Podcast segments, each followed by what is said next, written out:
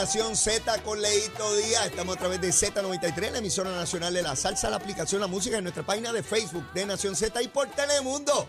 Mire, por todo, todas las casas puertorriqueñas, en cada hogar, allí está Telemundo y todo el mundo viendo desde las 6 de la mañana, como tiene que ser. Este programa es 360. Estamos en radio, televisión y todas nuestras plataformas digitales.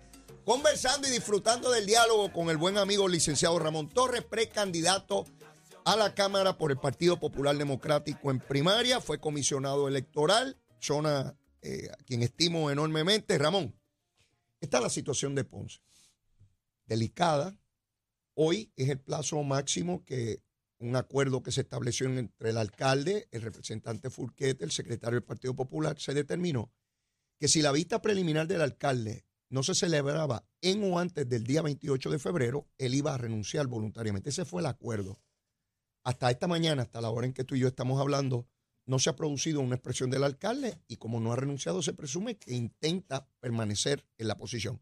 Toñito, eh, el, secretario del Partido Popular, adelantó ayer que si el alcalde no renuncia como se acordó, él va a acudir a los tribunales y que ya hay precedentes, señala él, yo no conocía eso por parte de, de él, que en dos casos anteriores él logró que se eliminara la certificación de candidatos por no, no cumplir con los acuerdos con el Partido Popular. No dio detalles de cuáles fueron, pero adelantó eso. ¿Qué tú crees que debe ocurrir? ¿Qué tú crees debe ser la posición del alcalde? Que es difícil, yo lo reconozco, está ante un caso criminal, tiene una situación política y para nadie eso es fácil. Mira, a mí me parece que conociendo al doctor como lo conozco, que es un hombre de palabra, eh, al, último minuto, del último momento del plazo, que es el día de hoy, va, a surgir esa renuncia. Eh, porque, porque ya no es solamente pensar en el doctor Elisa Ripapón, también hay que pensar en el partido. El partido a nivel municipal, el, partido a nivel municipal ganó por casi 16 mil votos. enorme. Hubo, una, una, victoria eh, contundente ahí en Ponce, que no solamente lo llevó a la alcaldía a él, llevó a la Cámara de Representantes a tres representantes y a dos senadores al Senado, porque esa cantidad, Ponce es, una, es un puesto electoral bien importante para el distrito, porque Ponce tiene una, una cantidad de electores inmensa comparado con los demás municipios. Es un distrito que se comporta particularmente. Eh, eh, yo no, no, no creo pertinente ni necesario que esto termine en los tribunales. Eh, yo sé que Toñito está preparado para llevarlo. Yo no conozco tampoco el precedente como tú eh, mencionaste. Toñito, no tiene opción. No, tiene opción, no tiene otra opción que hacerlo, pero llegar a los tribunales añadiría un drama innecesario oh, totalmente para esto y esto alargaría la situación y pone en peligro, que ya lo está para mí, El, la posibilidad de un, de, una, de un, del triunfo en, noviembre allí, allí en Ponce. La alcaldesa ha hecho su trabajo, la alcaldesa interina está haciendo su trabajo, está visitando. Yo fui a una actividad recientemente. y dice que aspira. Y aspira y me parece que tiene un apoyo bueno. El representante o sea, consta, sí, me consta, apoyo. me consta. Y, el, frente al representante Furquete. También que tiene buen apoyo también. O sea, ambos tienen buen apoyo. Así que yo creo que esto al final del día se va a resolver sentándose a la mesa y si hubiese que hacer algún evento para escoger quién va a ser el candidato a noviembre, deben ser los ponceños que la Junta de Gobierno no debe eh, eh, permitir que esto lo decidan ni junta, ni, ni delegados, ni, ni los, presidentes de unidad, ni el Comité Municipal de Ponce. Deben ser los ponceños quienes decidan quién va a ser su candidato a alcalde para el próximo noviembre. Hablando un poco y o alcaldesa o alcaldesa. Claro, hablando un poco y sin tratar de alejarme del tema principal que tenemos, cuando tú señalas que se ganó por una enorme cantidad de votos, en muchas ocasiones, Ramón, y creo que este es el caso de Ponce en esa elección, yo no lo ubico como un voto a favor del alcalde, fue un voto en contra de Mayita. Mayita ya estaba enferma, ese último cuatrenio no tuvo un desempeño, ¿verdad?, como, como tuvo en, cuatrenios anteriores por su enfermedad. Eh, yo identifico eso, igual que la elección del 2008, cuando Luis Fortuño corre contra Aníbal Acevedo Vila, es una elección atípica. Aníbal estaba acusado de delitos federales de corrupción. Así que hubo PNP que creyeron que era un voto en favor de Fortuño, era un voto en contra de Aníbal. Por lo tanto, se convirtió en un espejismo. Eh, eh, eh, es similar a, cuando Jennifer González le gana a Aníbal Acevedo Vila por el margen que le ganó, pero es que Aníbal venía con, una carga enorme política. Incluso yo recuerdo a Héctor Ferrer, hijo, diciendo que los populares no iban a votar por su candidato comisionado residente. ¿ves? Te traigo esto porque yo creo que el Partido Popular pone mucho peso en que fue él el que ganó. Y algunos PNP ahora se van a enfogonar conmigo porque yo diga lo que estoy diciendo ahora. Pero yo creo que si tienen un candidato que no tenga la situación que tiene el alcalde esté en mucha mejor posición que la que está el alcalde y respectivamente lo que pasa en el caso judicial. Tiene toda la razón. Recuerdo yo el día de la elección del 2020, yo estaba en un, canal de televisión analizando los resultados y ya a las 6 de la tarde este, estaba cantando ganadora Jennifer González y yo canté ganadora al doctor. Por la misma razón de lo que mencionaste, que era un voto eh, en contra, ¿verdad? De, del que estaba en ese momento perdiendo. Ahora, hasta ese momento es totalmente correcto lo que dices. Yo le añado ese análisis que una vez la persona, en el caso de Fortuño en el 2008, en el caso de Jennifer en el 2020, en el caso del doctor en el 2020 en Ponce, correspondía a cada uno de ellos mantener esa ventaja ah, y hacer un buen trabajo. Y esta situación, pues evidentemente pone en peligro una reelección, no solamente para el doctor si fuese el candidato, sino para cualquier candidato popular. Así que desde ese punto de vista, eh, estoy totalmente de acuerdo en que, en que la victoria tiene que ver un poco con que la otra parte perdió, mm.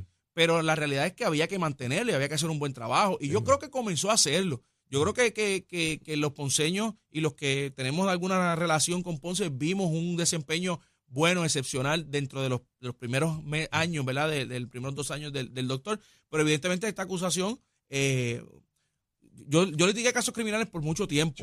Y una acusación criminal, aunque tú sepas que tú eres inocente, te, te, te, te, te dan, la, te dan la, las rodillas, te dan la, los cimientos. Una acusación criminal en medio de un proceso electoral eh, es, terrible. Sí, por supuesto. Yo recuerdo el caso de la pensión de Pedro Rosselló. en medio de su intento de venir de regreso. Esto no tiene que ver con partido, es la naturaleza de los procesos. Un proceso criminal en medio de un proceso donde tú le estás pidiendo el voto a la gente. No importa del partido que tú seas. Y, afecta, afecta, porque ciertamente en el proceso, aunque existe una presunción de inocencia, yo la reconozco y la defiendo, la, defiendo. Dentro de los procesos políticos, mucha gente no cree que hay presunción de inocencia con los políticos, que es lamentable. Es lamentable porque... a, ese precio se vende la casa. Eso es así. Y a ese precio tú quieres entrar y a ese precio yo salí. Así funciona la cosita. Así funciona. Así que, y cada cual quiere tener su experiencia. Este, Mayagüez, ¿cómo está Mayagüez? Mayagüez es el proceso eh, el proceso legal, el proceso judicial está en el proceso de juicio. Eh, no sé cuándo. Ya el alcalde no va a ninguna posición, le negaron correr para el Senado. Y no y ya no va a la reelección. En, Mayagüez hay una primaria entre el alcalde interino y entre la representante Jocelyn eh, Rodríguez. Eso está a fuego. La representante llevó al alcalde interino a los tribunales por información. O sea, se están peleando hasta en los tribunales. ¿Quién gana allí? Difícil, la primaria. Difícil saberlo. Difícil saberlo. Hubo una actividad del, del, alcalde interino que aquello se sale la gente por la ventana. Ah, mucha gente. Y Jocelyn hizo una, una semana después y se salían por la ventana también. Pero no era la misma gente por la misma no, ventana. Fíjate, no, no era la misma gente. No era la misma gente. Eh, era gente distinta, gente popular del área de, de Mayagüez. Eh, Mayagüez es una plaza importante. A diferencia de Ponce. Y una plaza que nunca el PNP ha ganado. Nunca ha ganado y es, y es y tradicionalmente, ¿verdad? E históricamente en Mayagüez donde nace la frase fuego popular y, ¿verdad? Para los populares es algo importante. Oye, tú lo dices hasta te emociona. Sí, me emociona, me da, me da ganas de llorar, me da ganas de llorar. Pero la diferencia con Ponce electoralmente es que Mayagüez se comporta distinto, porque aunque Mayagüez es cabecera de distrito, Mayagüez, es, Mayagüez, el distrito Mayagüez Bodilla es el, el, producto de una unión de dos distritos en los 70 de Mayagüez y Aguadilla. Y, el distrito en el norte, Aguadilla, se comporta distinto al sur, que es Mayagüez con San Germán Hormiguero y Cabo Rojo. Entonces, eh, bueno, tú eres de esa zona, tú sabes. Entonces, Mayagüez no es como Ponce, que, que Ponce aporta muchos votos. Mayagüez aporta muchos votos, pero hay un balance con, con Aguadilla. Oh. Que perder Mayagüez, aunque sea por pocos votos, afecta el balance popular en todo el distrito. Ya, ya.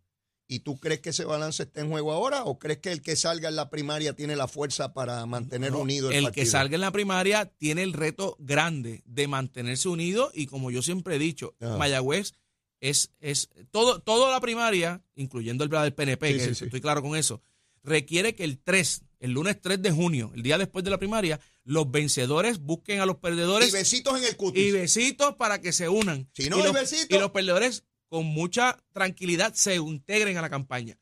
En Mayagüez eh, se potencia esa, esa, expresión porque me parece que, allí eh, es posible que, la votación sea bien cerrada. Así tú la ves, de que sea cerrada. Vamos un momentito a San Juan.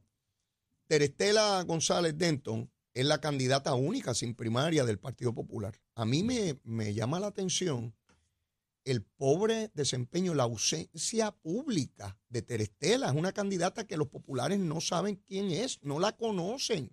Yo mismo no recuerdo bien su desempeño. Yo no la conozco personalmente y debo presumir que es una persona competente. pero está ausente. Hoy día las redes sociales, tú posteas una foto en Barrio Obrero, en, en, la comunidad que sé yo qué, en Country Club, está ausente del debate público, va contra un incumbente y yo sé lo que es correr contra un incumbente. Y entonces, ¿cómo pretende?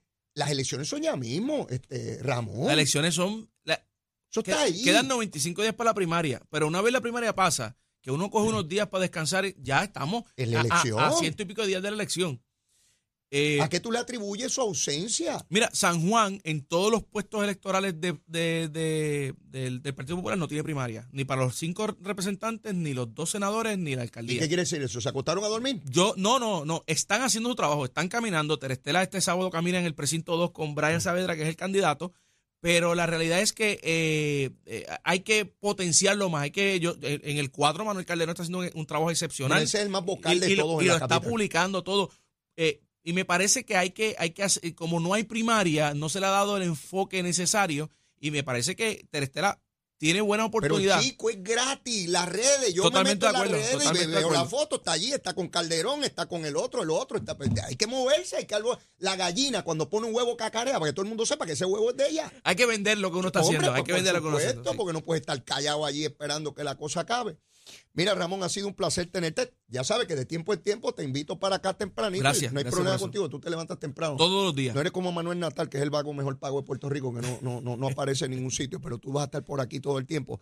Así que te voy a invitar para que nos des el insumo según se va acercando la primaria, porque ya mismito tenemos votación. Así que mucho éxito. ¿ah? Gracias, gracias por la oportunidad y buenos días a todos los que nos ven. Seguro que sí. Mire, tenemos que ir a una pausa. Llévatela, chero.